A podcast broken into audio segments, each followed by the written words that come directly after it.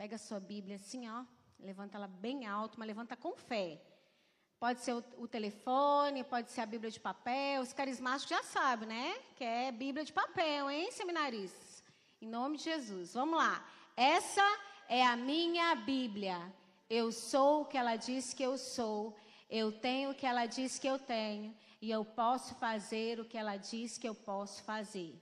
Hoje eu serei tocado pela palavra de Deus. Eu audaciosamente confesso que a minha mente está alerta o meu coração está receptivo e eu estou pronto para receber a incorruptível, a indestrutível, sempre viva semente da palavra de Deus. E eu nunca mais serei o mesmo.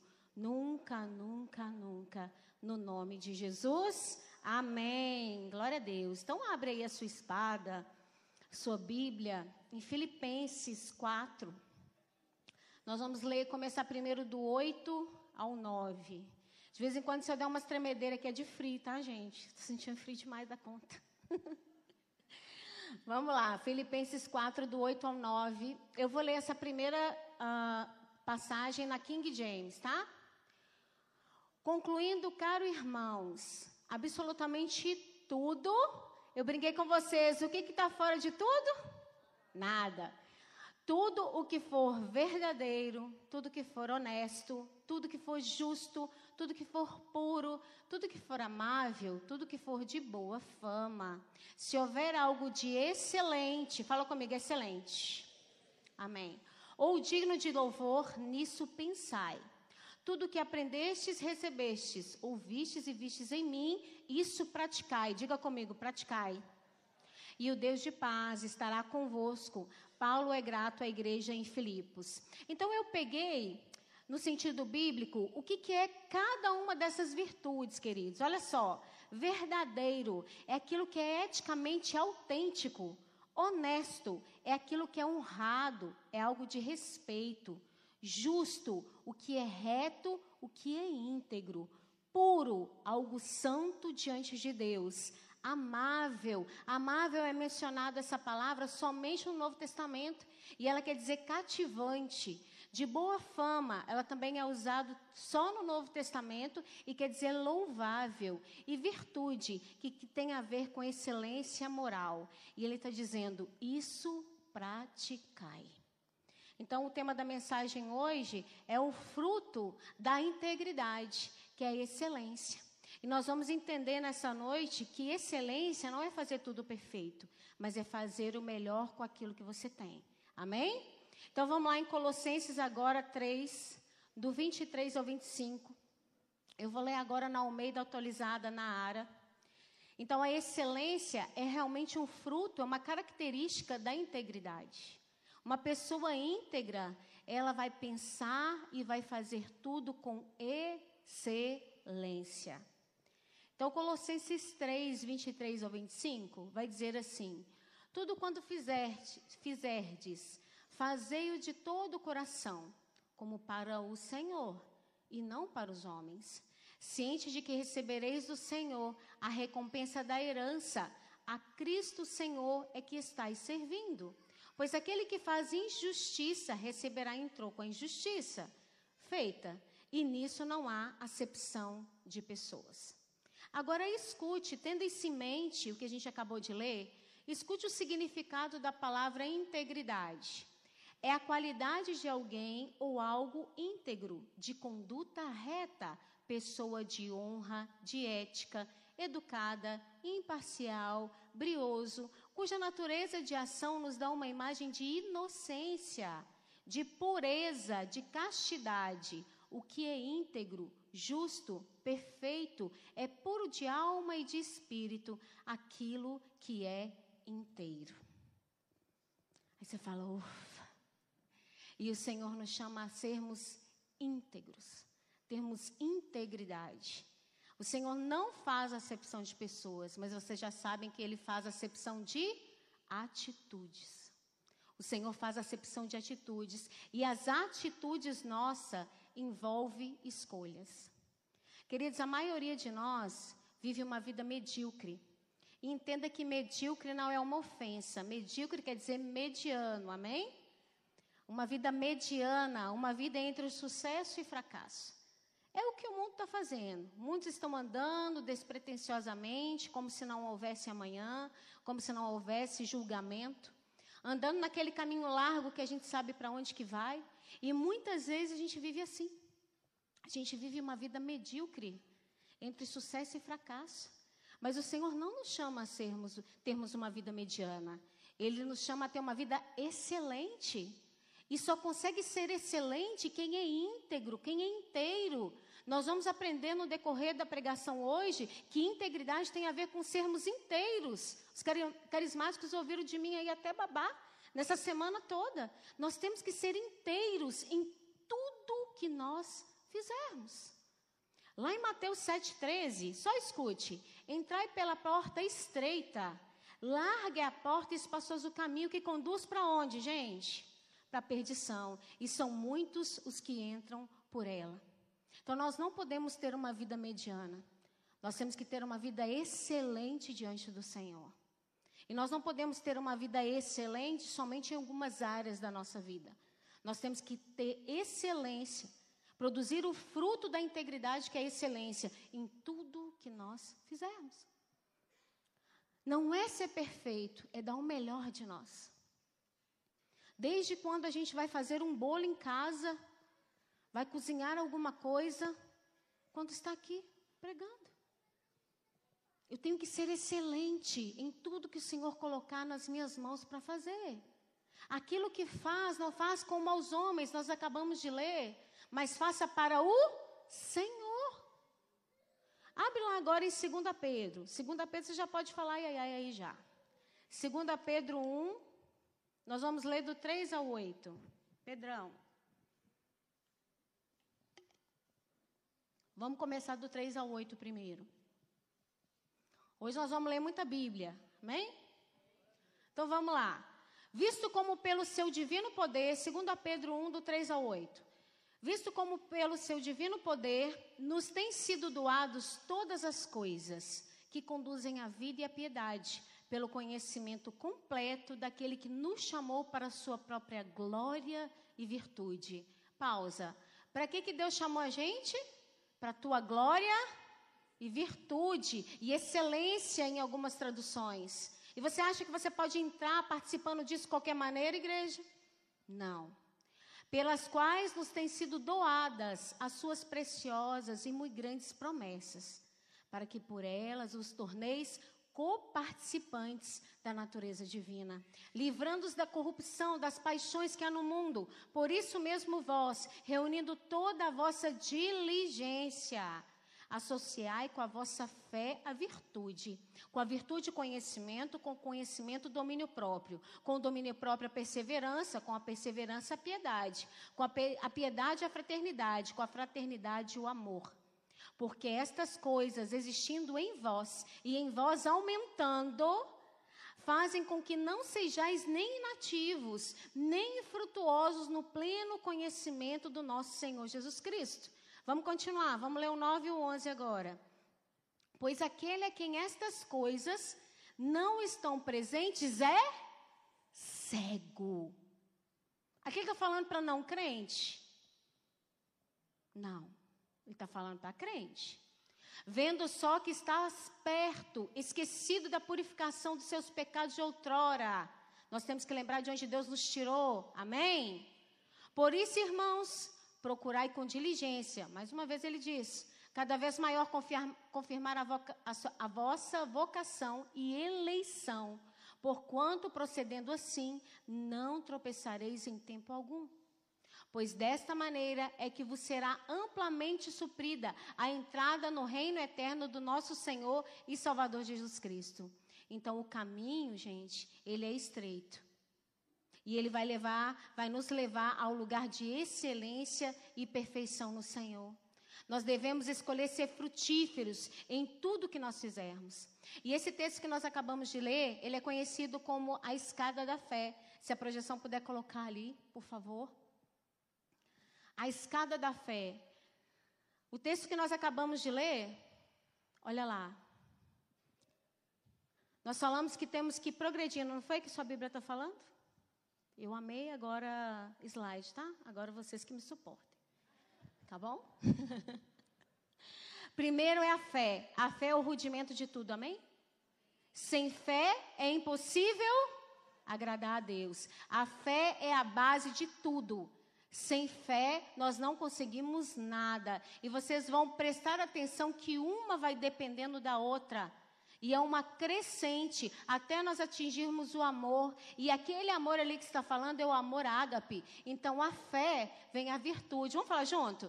Da fé vem virtude. Virtude, conhecimento. Conhecimento, domínio próprio. Domínio próprio, perseverança. Perseverança, devoção a Deus. Devoção a Deus, fraternidade. Fraternidade, amor.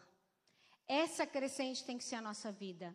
E quando nós atingirmos o amor, é o amor ágape. O amor ágape é o amor incondicional. É quando você se doa para alguém que você nem conhece. É quando você paga preço de oração, você jejua, você ora, você ajuda com bens materiais, você se compadece. Então, essa é a crescente da nossa vida, é a escada da fé. E lá no meio, está dizendo em João 15, 8: Meu Pai é glorificado pelo fato de vocês darem muitos frutos, e assim serão meus discípulos. Então, essa é a nossa crescente, essa é a nossa estrada da fé, a nossa escada da fé. Muitos, queridos, são infelizes hoje por conta das suas escolhas. Assim como muitos hoje são felizes por conta das suas escolhas. Nós temos que escolher trilhar esse caminho. Nós temos que escolher subir essa escada, essa crescente. Nós não podemos viver uma vida medíocre diante do Senhor. Que tá bom, eu já estou na igreja, tá bom. Não, não existe ministério de banco. Quando você entende que é uma necessidade. Quem aqui entende que nós estamos vivendo o princípio das dores, que está próximo à vinda do Senhor Jesus? Amém, a maioria. Nós temos que fazer alguma coisa. Essa espera ela não é estática. Ela é dinâmica. O Senhor nos chama a produzirmos frutos em todo o tempo. Eu, queridos, eu sou uma pessoa muito agitada, muito mesmo, agitada. Eu tenho a tendência a ser viciada em trabalho, mas eu estou em obras, amém? Eu estou em obras, o Senhor tem tratado isso muito comigo. Mas quando o Senhor me chamou para o ministério, ele disse que eu tinha que ser excelente, isso há 20 anos atrás. Eu não sabia nem o que, era isso. E eu fui entendendo que ser excelente não é somente quando eu estou aqui pregando a palavra. Eu tenho que ser excelente em tudo que eu fizer. E excelência é fazer o melhor com aquilo que a gente tem. E quanto mais a gente galgar aquela escada, mais nós vamos ser excelentes no Senhor. Só que muitas vezes nós não queremos fazer as coisas porque ninguém está fazendo. E eu coloquei algumas coisas aqui, coisas do tipo: não foi eu que sujei, por isso eu não vou limpar. Não foi eu que ofendeu, por isso eu não vou pedir perdão. Não foi eu que deixou cair esse papel, por isso eu não vou catar. Não foi eu quem bagunçou, por que, que eu deveria arrumar? Ninguém mais faz isso, por que, que eu deveria fazer? Mas nós entendemos que existe um Deus, Elroy, ou Elroy, que é o Deus que me vê, que é o Deus que tudo vê. E quando nós somos íntegros no Senhor, nós fazemos coisas, as coisas com excelência, principalmente quando ninguém está vendo. Principalmente quando ninguém está vendo. Porque fazer as coisas boas quando tem um público é fácil. Mas quando ninguém está olhando, só que a pessoa que é íntegra e ela entende essa escada que nós acabamos de falar, ela vai ser reta e verdadeira em tudo que ela fizer. Lá em Salmo 33, versículo 13 e 15, vai falar assim: O Senhor olha dos céus, vê todos os filhos dos homens, no lugar da sua morada, observa todos os moradores da terra. Ele que forma o coração de todos eles, que contempla todas as suas obras. Tudo que nós fazemos no escuro vai ser revelado na luz. Tudo. Nós vamos prestar conta de tudo. De cada palavra que nós dissermos, nós prestaremos conta no dia do juízo. As igrejas pararam de pregar sobre o dia do juízo, sobre a porta estreita, sobre a porta larga, sobre caráter, sobre integridade. Mas eu vou te falar que é esse tipo de pregação, esse tipo de sermão que você sai de cabeça baixa que vai te levar para o céu. Não é o tanto que você vai ter vitória nessa terra, não é o tanto que você vai ter um engajamento financeiro no mercado. Deus quer isso também, amém? Mas o Evangelho não se trata disso. O Evangelho não se trata disso. Porque se se tratar disso, é um Evangelho muito pobre. Em Provérbios 16, 20, vai falar: O que atenta para o ensino acho bem, e o que confia no Senhor, esse é feliz. Então nós precisamos em todo tempo nos esforçar, fazer as coisas com excelência, galgar a estrada, galgar essa escada rumo ao conhecimento, ao pleno conhecimento de Deus. Por isso que é transformação, transformação da nossa mente. E não vos conformeis com este século. Não vos conformeis com isso que está acontecendo. Não vos conformeis que o errado é certo, que, que o certo é errado. Não vos conformeis com essa bagunça que está aí no mundo, mas sejais transformados pela renovação da vossa mente. É um processo, é um caminho, para que então possais experimentar qual a boa, agradável e perfeita vontade de Deus. Então não pense você que quando Deus me chamou para o ministério, Ele foi logo falando: ah, você vai fazer isso, você vai fazer aquilo, você vai pregar dessa forma, você vai cuidar das pessoas dessa forma, você vai aconselhar as pessoas dessa forma. Não, não é assim. Ele foi me ensinando a tratar melhor os meus filhos.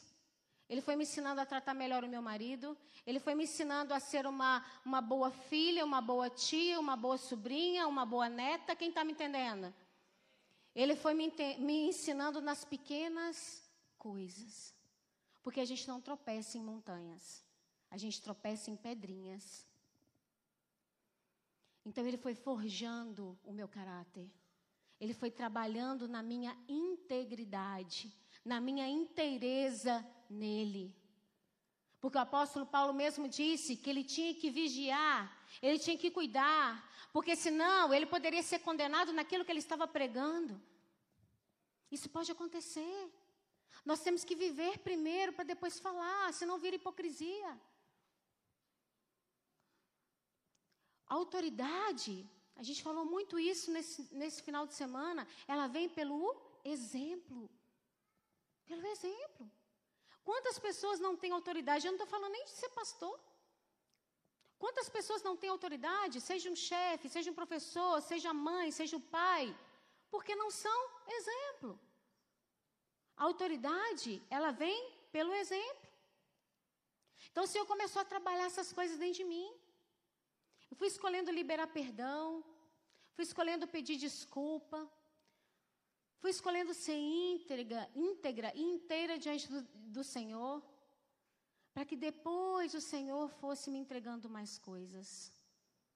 Às vezes a gente está olhando lá na frente, mas a gente não consertou o que está aqui ainda. E a gente não consegue chegar lá e não entende por que a gente não chegou. A gente pede, pede, pede as coisas para Deus. Mas Deus, Ele te manda fazer algo. E você continua pedindo mais coisas. Eu vou te falar, Ele não vai te trazer a próxima revelação, porque você não deu nenhum primeiro passo. Ele vai te entregar a próxima revelação a partir do momento que você corresponder com aquilo que ele está te falando. A fé não tem a ver com sentimentos, não tem a ver com emoção. A fé é a certeza. É a certeza, é a convicção, é o rudimento, é o firme fundamento. Amém? Então, nem sempre eu fui inteira, mas o Senhor foi me ensinando a subir essa escada que eu mostrei para vocês. E muitas vezes, o que nos atrapalha, o Senhor colocou muito no meu coração de falar com a igreja essa noite, são as más companhias, os nossos amigos, quem nós temos tido perto de nós. Não estou falando de você ser bom boa testemunha para aqueles que não conhecem o Senhor, amém? Estou dizendo com escolhas de amizade. A palavra do Senhor diz lá em Provérbios 27, 17. Abre lá.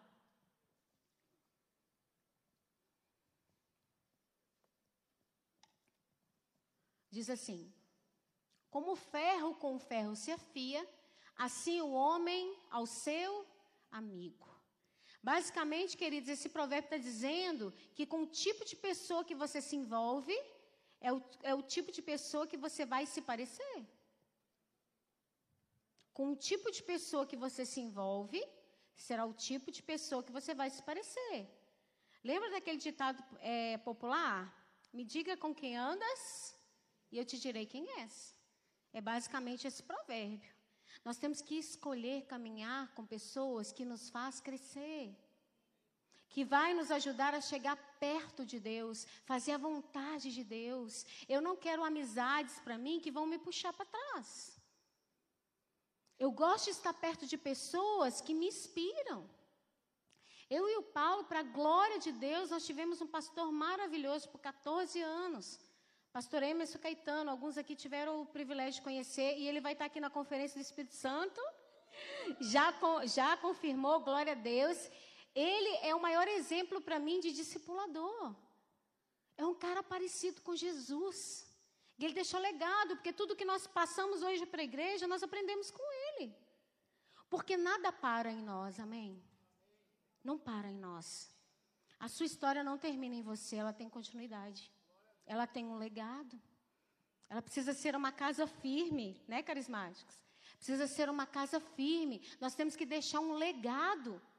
Então, por isso, nós temos que escolher, queridos, a amizade. Não estou dizendo para você não ajudar aqueles que precisam, que não entendem ainda. Mas os seus amigos, o círculo íntimo, você tem que saber escolher muito bem. Porque se você começar a andar com pessoas que falam mal de outras pessoas, você vai começar a falar mal também. Se você começar a andar, nós estamos falando de excelência aqui, pega no seu espírito.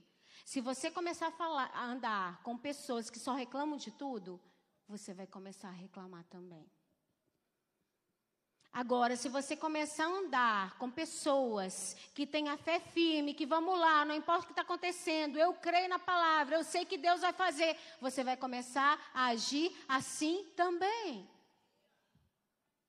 Assim como ferro afia o ferro, assim é um amigo ao outro. E você vai começar a se parecer com quem você anda. Não fica naquela bobeira, que eu já falei isso para os meninos aqui também, não fica naquela bobeira que é, amigo de fulano é meu amigo. Tem os seus critérios de amizade.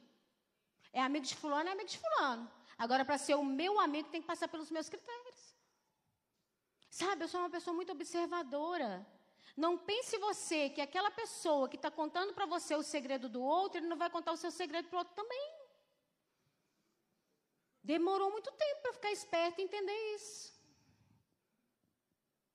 Eu sou meio jacuzona para isso. Na minha terra fala jacuzona, né? Então nós temos que entender com quem nós levamos para o nosso círculo íntimo. Com quem nós estamos fazendo alianças. Muitas pessoas até se desviam por alianças erradas. Alianças erradas. Se aliam a pessoas erradas. Fazem sociedade sem orar. Sociedade financeira, comercial, ou até antes de namorar também, namoram, casam sem orar. Gente, não, nós temos que escolher com quem nós nos relacionamos. O Senhor nos dá essa escolha. Lá em Gênesis 12, 2, ele fala que nós temos que ser uma bênção para as pessoas. E nós precisamos ser uma bênção mesmo. Mas nós temos que escolher com quem nós andamos. Porque a atitude da pessoa vai influenciar na sua atitude. Deixa eu ler Gênesis 12, 2. De ti farei uma grande nação, e te abençoarei e te engrandecerei o nome. Se tu uma bênção. Nós temos que ser uma bênção para todas as pessoas, sim. Mas aqueles que vão estar no nosso convívio, nós temos que saber escolher. E tudo aquilo que o Senhor nos dá, nós temos que transmitir. E se nós estivermos perto de pessoas que vão nos ajudar nesse caminho, a coisa vai ficar mais fácil. A coisa vai fluir mais, vai ficar mais leve, você não vai ficar parado no caminho. Amém? Vamos falar agora de um cara muito especial para mim. Daniel. Daniel era um cara excelente, concorda? Daniel era um cara excelente, ele fazia tudo com excelência. Ele era um cara, por onde ele fosse, ele seria promovido. Ele era destaque. Ele era um cara excelente e ele tinha amigos excelentes. Lembra de Sadak, Mesaque e Abidnego? Eram amigos de Daniel. Outro dia me perguntaram, será por que, que Daniel não estava na fornalha? Porque provavelmente ele estava cuidando da província. Mas se ele tivesse lá com eles, certamente ele iria para aquela fornalha. Então vamos ler um pouquinho lá de Daniel. Abre Daniel lá 3. Vamos entender um pouquinho essa história? Sempre pegando para o lado da excelência. Sempre pegando para o lado de não negar os princípios. De ser excelente em tudo que você fizer, não importa o lugar. Gente, Daniel estava na Babilônia. Tudo ali era muito difícil para ele. E a gente vai falar dos amigos dele agora, que também seguiram o mesmo princípio. Então é isso mesmo, diga-me com quem andas e eu te direi quem és. Tá certinho isso aí. É isso mesmo. Então vamos lá. Daniel 3, do 2 ao 6, nós vamos começar a ler. Então, o rei Nabucodonosor mandou reunir os príncipes, os prefeitos, os governadores, os conselheiros, os tesoureiros, os juízes, os capitães e todos os oficiais das províncias, para que viessem à consagração da estátua que o rei Nabucodonosor tinha levantado. Vai imaginando a história. Então se reuniram os príncipes, os prefeitos, os governadores, os capitães, os juízes, os tesoureiros, os conselheiros e todos os oficiais das províncias, à consagração da estátua do rei Nabucodonosor, que tinha levantado. Estavam em pé diante da imagem que Nabucodonosor tinha levantado todos eles. E o arauto apregoava em alta voz: Ordena-se a vós, ó povos, nações e línguas, quando ouvirdes o som da buzina, da flauta, harpa, sambuca, do saltério, gaita de foles e toda espécie de música, prostrai-vos-eis e adorareis a estátua de ouro que o rei Nabucodonosor tem levantado. E qualquer que não se prostrar e não a adorar, será na mesma hora lançado dentro da fornalha de fogo ardente. Vamos parar aqui um pouquinho. As pessoas excelentes não se dobram a qualquer decreto. As pessoas íntegras não negociam princípios. Elas não vão se dobrar às propostas dos incrédulos. As pessoas excelentes, elas vão continuar firmes, ainda que isso te custe a vida. Então vamos continuar. Agora no 8. Por isso, no mesmo instante, chegaram perto alguns caldeus e acusaram os judeus. Abre parênteses, sempre vai ter um dedo duro, tá? Para ir lá e contar sobre você e a chapa vai esquentar. E responderam dizendo ao rei Nabucodonosor: Ó oh, rei, vive eternamente. Tu, ó rei, fizeste um decreto pelo qual todo homem que ouvisse o som da buzina, da flauta, harpa, sambuca, do saltério e da gaita de foles e toda espécie de música, se prostrasse e adorasse a estátua de ouro. E qualquer que não se prostrasse e adorasse, seria lançado dentro da fornalha de fogo ardente. Mas há uns homens judeus, os quais constituísse sobre o negócio da província de Babilônia, que é Sadraque, Mesag e Abidinego. Estes homens, ó rei, não fizeram caso de ti. A teus deuses não servem, nem adoram a estátua de ouro que tu levantastes. Então, eles foram ordenados a prostrar diante daquela estátua. E no primeiro momento, e nem no segundo e nem no terceiro, eles se sujeitaram àquilo. Eles continuaram firmes no coração deles a que Deus ele estava adorando, a quem eles serviam. Eles tinham certeza. E esses caras foram lá então contar para o rei, dedurar, né? Eu fico me perguntando, se era para todo mundo prostrar, como é que eles viram que eles não se prostraram? Porque eles também estavam em desobediência, né? Mas isso aí é outra história. Foram lá falar para o rei. Então eles foram lá contar para o rei. Vamos lá no 13 agora. Então, Nabucodonosor, com ira e furor, mandou trazer Sadraque, Mesague e Abidinego. E trouxeram a estes homens perante o rei.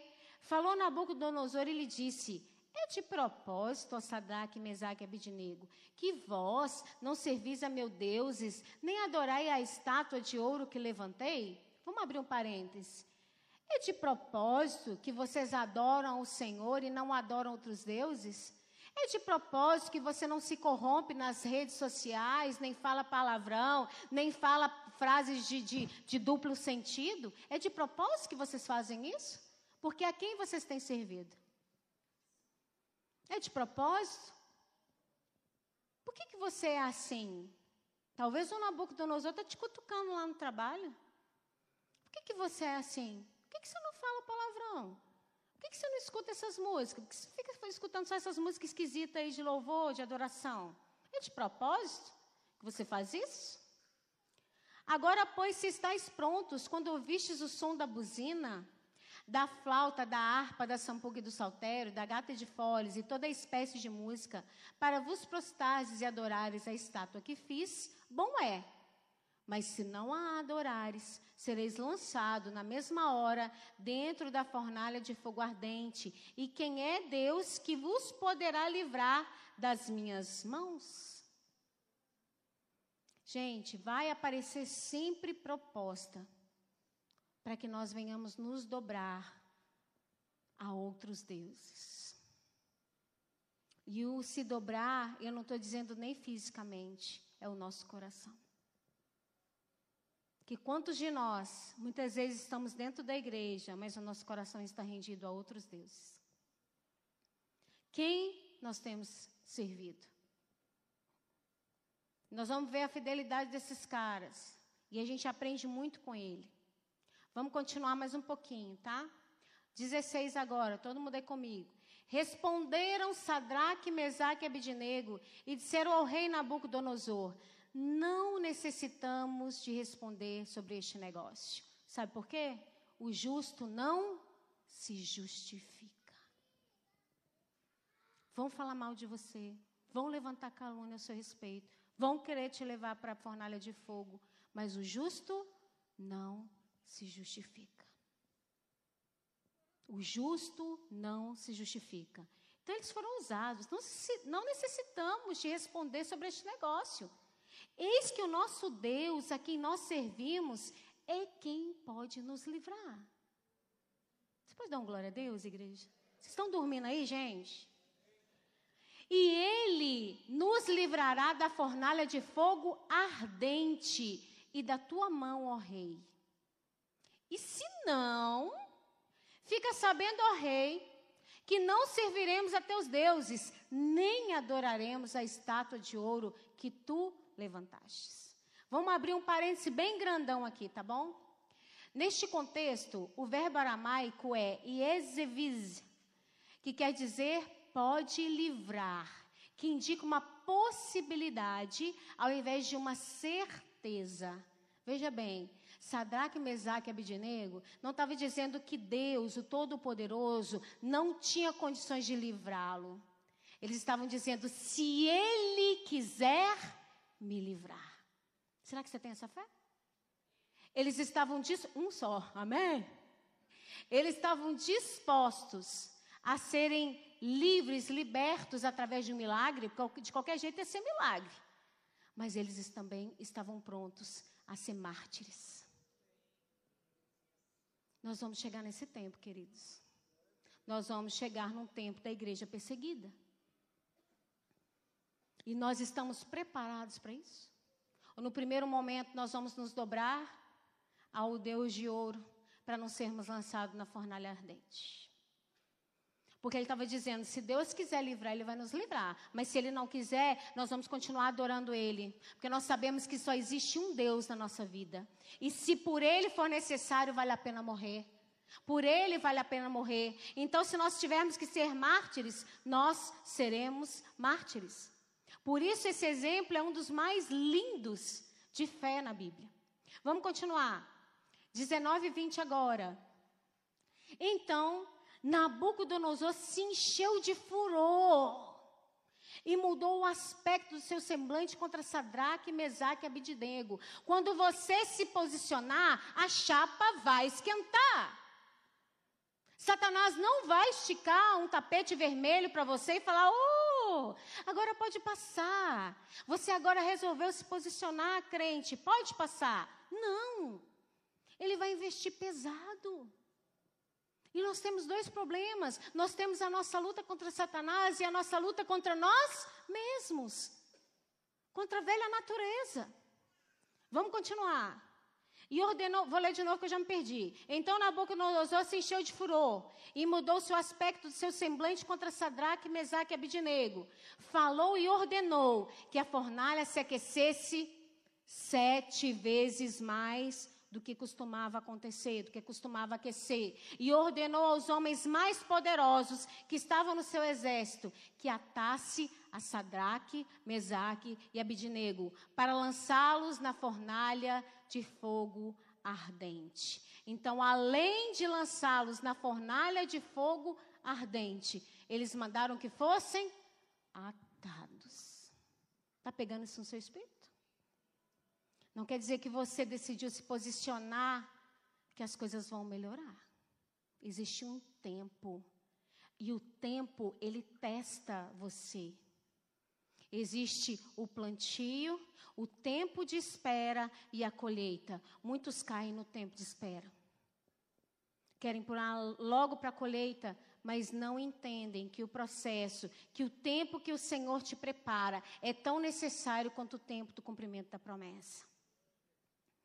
É necessário. Plantar, esperar um tempo. O tempo vai testar o seu caráter. O tempo vai testar em que está o seu coração. O tempo vai te testar, vai testar o seu compromisso. O tempo vai testar você. Amém? Vamos continuar, Daniel. 23 agora. 3, 23. E esses três homens, Sadraque, Mesaque e Abidinego, caíram atados dentro da fornalha de fogo ardente. Então, o rei Nabucodonosor se espantou e se levantou depressa e falou, dizendo aos seus conselheiros: Não lançamos nós dentro do fogo três homens atados? Responderam e disseram ao rei: É verdade, ó rei.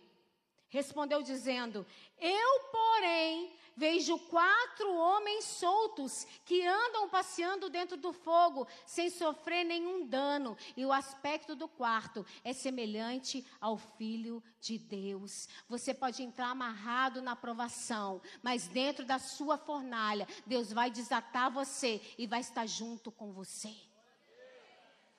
Mas você não pode se render a nenhuma estátua de ouro. Você não pode se render a nenhuma chantagem. Você não pode se render a nenhuma calúnia, a nenhuma mentira que falem sobre você. Sadraque, Mesaque e Abidinegro, eles foram fiéis a isso tudo. E quando eles foram a pleno julgamento, eles disseram para o rei: Nós não temos que falar nada. Porque o justo não se justifica. E se for para nós morrermos, nós vamos morrer. Mas dentro daquela fornalha, gente, a Bíblia fala que até os homens, até os homens que foram lançar eles lá dentro morreram. De tão quente estava aquela fornalha. E a Bíblia fala que eles estavam ali, ó, passeando. A fornalha ardente estava passeando. E o quarto homem tinha o semblante, o formato do Filho de Deus. Amém? É só eu que estou empolgada com essa palavra? Vamos lá, versículo 26. Então, chegando-se Nabucodonosor à porta da fornalha de fogo ardente, falou dizendo: Sadraque, Mesaque, Abidinego, servo do Deus Altíssimo. Agora é, né? Agora é, né? Sai e vinde. Então, Sadraque, Mesaque e Abidinego saíram de onde? Do meio do fogo. E reuniram-se os príncipes. Olha lá. Aqueles que foram reunidos primeiro, agora são reunidos de novo. E reuniram-se os príncipes, os capitães, os governadores, os conselheiros do rei, e contemplando estes homens, viram que o fogo não tinha tido poder algum sobre os seus corpos. Eles foram lá conferir, gente. Eles foram lá conferir.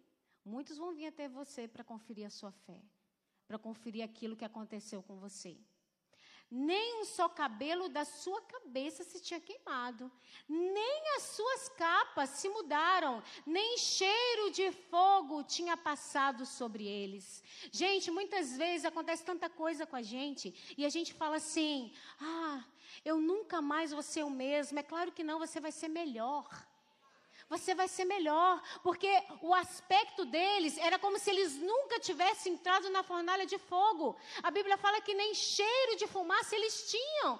Você vai passar pela provação, isso vai te tornar mais forte.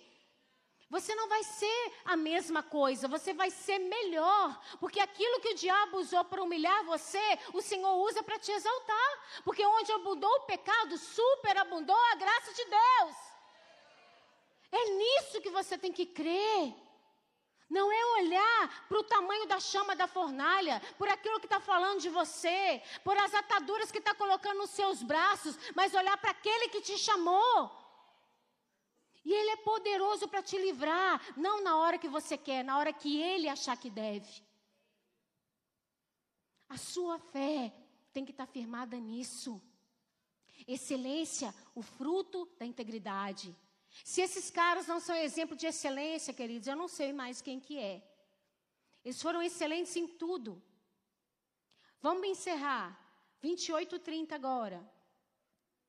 Então a gente vai entender que não somente o rei, mas todas aquelas pessoas ficaram impressionados com aquilo que aconteceu e mandaram adorar o Deus verdadeiro de Sadraque, Mesaque e Abidinego. Falou Nabucodonosor dizendo: Bendito seja o Deus de quem? De Sadraque, de Mesaque e Abidinego, que enviou o seu anjo e livrou os seus servos que confiaram nele, pois violaram a palavra do rei, preferindo entregar os seus corpos, para que não servissem nem adorassem a algum outro Deus, senão o seu Deus. Por mim, pois, é feito um decreto pelo qual todo povo e nação, língua, que disser blasfêmia contra o Deus de Sadraque, Mesaque e Abidinego, seja despedaçado, e as suas casas sejam feitas em monturo, porquanto não há outro Deus que possa livrar como este. Então o rei fez prosperar a Sadraque e Mesaque e Abidinego. Deus teve que tirar eles da Babilônia para prosperar? Não, prosperou eles na província da Babilônia. Deus vai mudar a história da Babilônia onde você está, por conta da sua fidelidade a Ele. Seja fiel. Seja fiel onde o Senhor te colocou. Se lá está ruim, é por isso mesmo que você está lá para você ser luz, para você ser sal, para você ser referência. Porque o Nabucodonosor daquele lugar vai dar ordem ao teu respeito. Ó, com ele você não mexe, não. Com ele não. É assim que Deus faz. Ele te vai fazer, vai fazer você prosperar na terra da Babilônia. A excelência, queridos, ela tem que ser o fruto da integridade. E a integridade é uma linha invisível que nós temos que ter na nossa vida. É uma linha invisível. São condutas, coisas que a gente não pode mais negociar. Nós temos que ser inteiros, íntegros em tudo que nós fizermos. Nós não podemos utilizar máscaras em nenhuma área da nossa vida. Se a Bíblia não conta, mas se nós formos ver de pertinho a vida desses três amigos, de Sadraque, Mesaque e Abidinego, eles eram pessoas íntegras, pessoas inteiras. Ou vocês acham que eles só iam tomar aquela decisão porque estavam diante do rei? Não, aquilo ali era fruto de quem eles já eram. De quem eles já eram. Eles não representaram um papel bonzinho ali. Porque se você representar papéis, uma hora você vai cansar e vai esquecer que você está representando um. Nós precisamos ser inteiros em tudo que nós fizermos. Então eu queria chamar o Edu aqui, fazer uma encenação. Talvez você vai esquecer dessa pregação, mas da fitinha aqui você não vai esquecer. Não é espiritual, não é didático. Nós temos que entender que a integridade, ela é uma linha invisível. Um pega de um lado, outro pega do outro. Michel e você. Isso. Uhum. Segura aí, Michel. Essa fita aqui é o que, gente? Igreja, me ajuda aí. Integridade. Certo?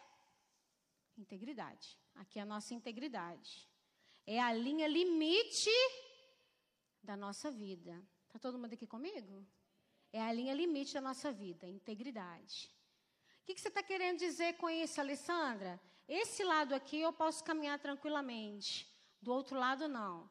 Todas as coisas me são lícitas, mas nem tudo me convém fazer. Então eu posso assistir esse filme, não esse. Eu posso falar essas palavras, não essa. Eu posso fazer esse tipo de brincadeira, não essa. Eu posso fazer esse tipo de elogio, não esse. Eu tenho que cuidar da minha qualidade de vida, não piorá-la. Eu tenho que cuidar do meu entretenimento. Isso aqui eu posso acessar, não isso. Integridade. Integridade, ser inteiro em tudo que eu fizer, em tudo que eu fizer. Eu tenho que fazer o meu devocional, porque eu quero crescer espiritualmente e não trocar o meu tempo com Deus por entretenimento. O mundo está viciado em entretenimento, queridos. Cuidado com entretenimento, cuidado. Cuidado. A internet é uma bênção, mas desde que ela seja equilibrada na sua vida. Não troque, não troque a sua intimidade com Deus por entretenimento.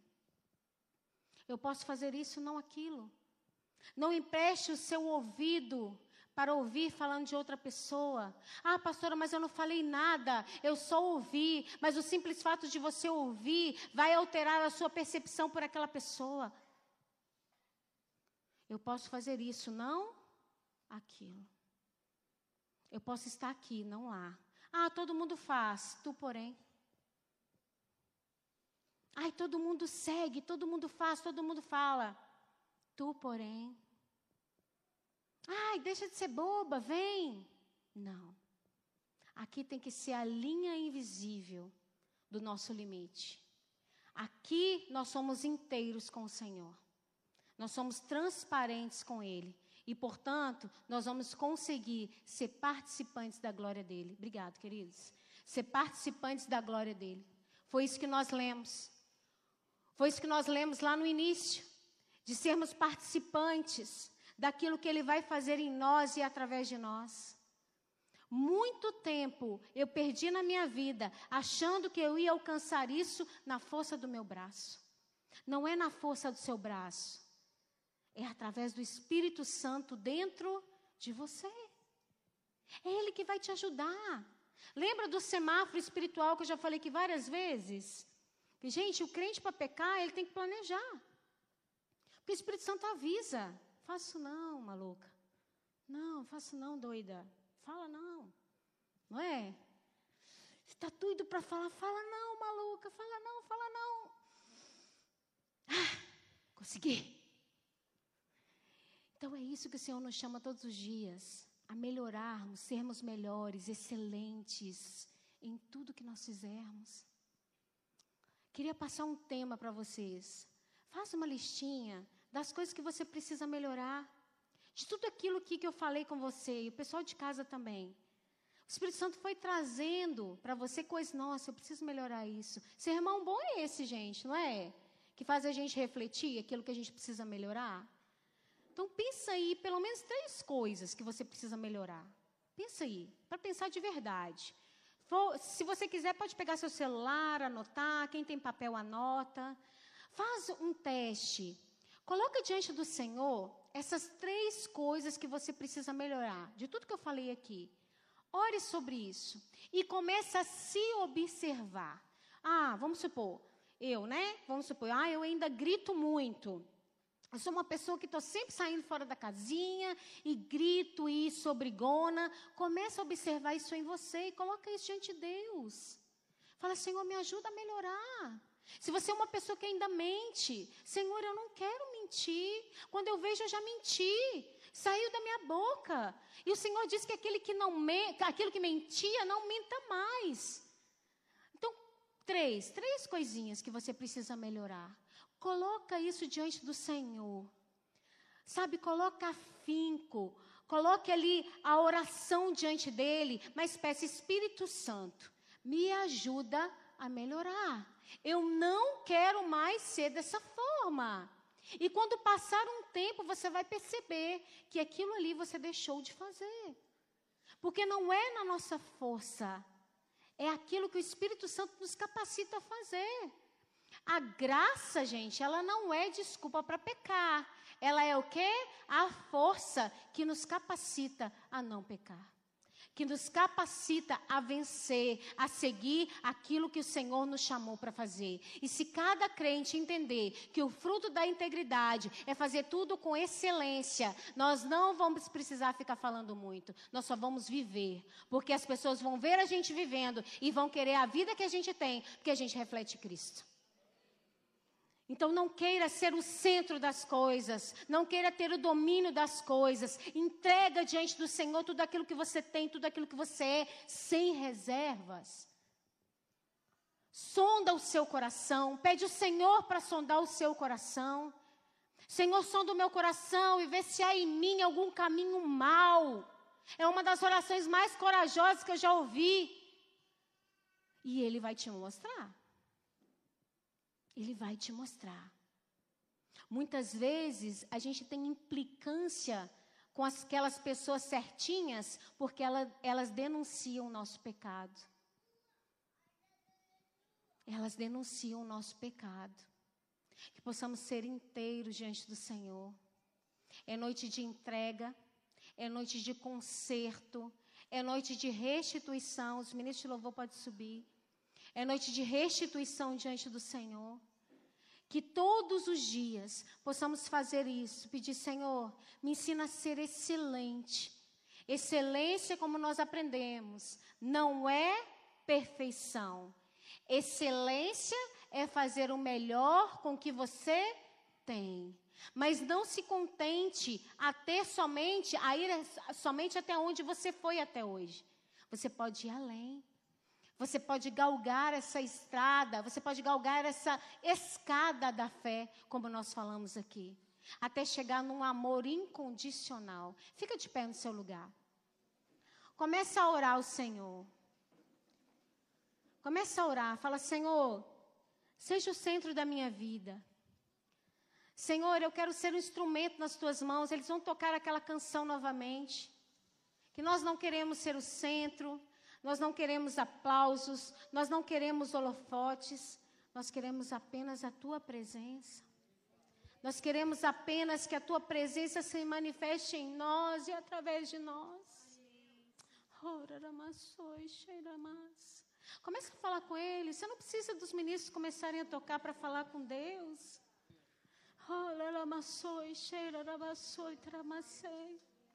É noite de entrega, queridos. É noite de entrega, é noite de entrega. Talvez você estava indo bem nesse caminho. Mas por conta das distrações, distrações, me mostra que muitas pessoas estão distraídas. Vivendo a vida medíocre, como eu disse no início, uma vida mediana. Mas o Senhor te chama a ser diferente.